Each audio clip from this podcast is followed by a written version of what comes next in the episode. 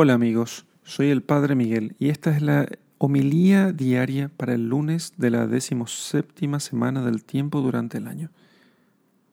Lectura del Santo Evangelio según San Mateo, capítulo 13, versículos 31 al 35. En aquel tiempo Jesús propuso otra parábola al gentío. El reino de los cielos se parece a un grano de mostaza que uno toma y siembra en su campo aunque es la más pequeña de las semillas, cuando crece es más alta que las hortalizas. Se hace un árbol hasta el punto de que vienen los pájaros del cielo a anidar en sus ramas. Les dijo otra parábola. El reino de los cielos se parece a la levadura. Una mujer la amasa con tres medidas de harina hasta que todo fermenta. Jesús dijo todo esto a la gente en parábolas, y sin parábolas no les hablaba nada, para que se cumpliera lo dicho por medio del profeta. Abriré mi boca diciendo parábolas, anunciaré lo secreto desde la fundación del mundo. Palabra del Señor. Gloria a ti, Señor Jesús. El Señor nos cuenta un secreto. ¿Y cuál es este secreto desde la fundación del mundo? El reino de los cielos es algo que comienza pequeño y luego que germina se hace enorme. Así trabaja Dios en nuestro interior.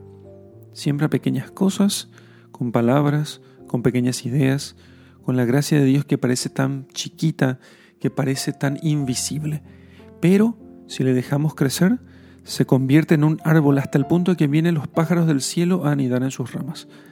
Así fue con la primera comunidad cristiana, tan pequeña e irrelevante política, social o económicamente, y hoy vemos a la iglesia extendida por todo el mundo.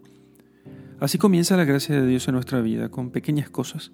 Vemos un misionero que va a predicar en un pueblo lejano, predica unos días, deja una estampa, habla a algunas personas, les hace rezar algo, y después, un día, sale un misionero, un sacerdote de aquel pueblo.